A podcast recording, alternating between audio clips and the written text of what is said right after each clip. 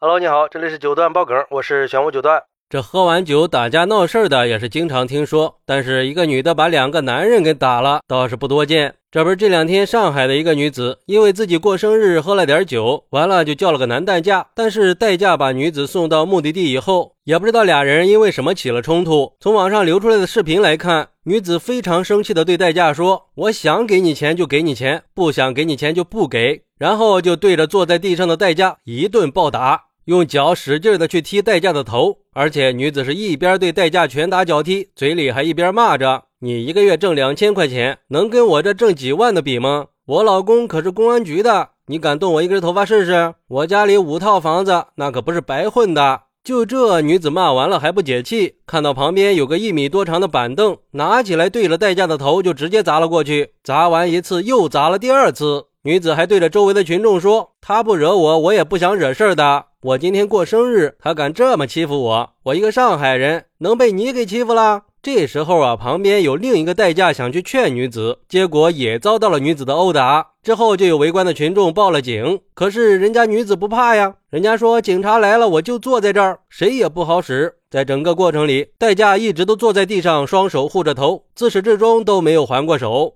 目前，当地警方已经发了通报，说普陀公安接到报警以后，迅速到场处置。经过调查，打人女子醉酒以后跟代驾司机发生口角，用长凳砸击、脚踹的方式对代驾和另一个劝架的代驾司机实施殴打，造成两人不同程度的受伤。两名伤者经过医治，已经没有大碍了。期间，女子还叫嚣自己的丈夫是公安民警。经过调查，女子和丈夫都不是公安人员。目前，女子已经因为涉嫌寻衅滋事罪被警方依法刑事拘留，案件正在进一步的侦办当中。而且后来代驾平台也反馈说，已经关注到了这个事儿，会进一步的跟进处理。嗨，这不没事找事儿吗？何必呢？这下好了，搞个刑事案，消停了吧？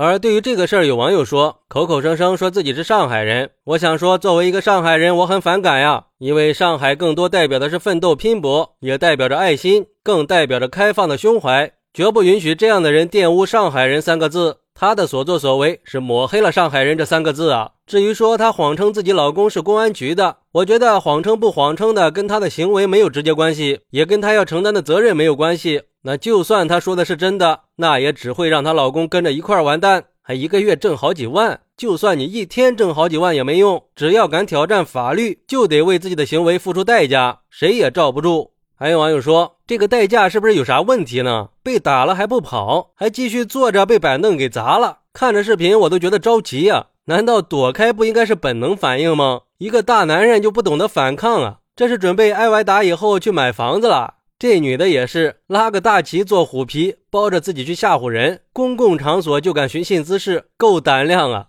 不过也有网友质疑说，这女的应该是殴打他人的行为，拘留就可以了，没必要搞得这么严重。但是有律师认为这个观点是不对的。因为通过双方的对话，我们可以发现，女子跟代驾小哥之间大概率是因为代驾服务发生纠纷的，并且事发地点是公共场所，女子还多次公开的辱骂了围观群众，也就是说，女子同时还扰乱了公共秩序。根据刑法的规定，随意殴打他人情节恶劣的，或者拦截辱骂他人情节恶劣的，已经破坏了社会秩序的，就已经构成寻衅滋事罪了，会被处五年以下的有期徒刑、拘役或者管制的处罚。这你看看，一个生日过进大牢了，咋的？喝点酒就不知道自己是谁了？还敢当着这么多人的面说你老公是警察？别说你不是了，就算你真是，那你不是更应该管好你自己吗？要知道，越是在这种岗位上的家属，做人才是更应该低调，还在这没事找事无事生非的找刺激发泄情绪。那好啊，作为成年人就要为自己的行为负责。所以说这个事儿啊，又一次提醒了我们。冲动是魔鬼呀，嚣张是要付出代价的。有时候逞一时之能换来的只能是得不偿失，后悔都没有机会了。好，那你是怎么看待这个事儿的呢？快来评论区分享一下吧，我在评论区等你。喜欢我的朋友可以点个关注，加个订阅，送个月票。拜拜。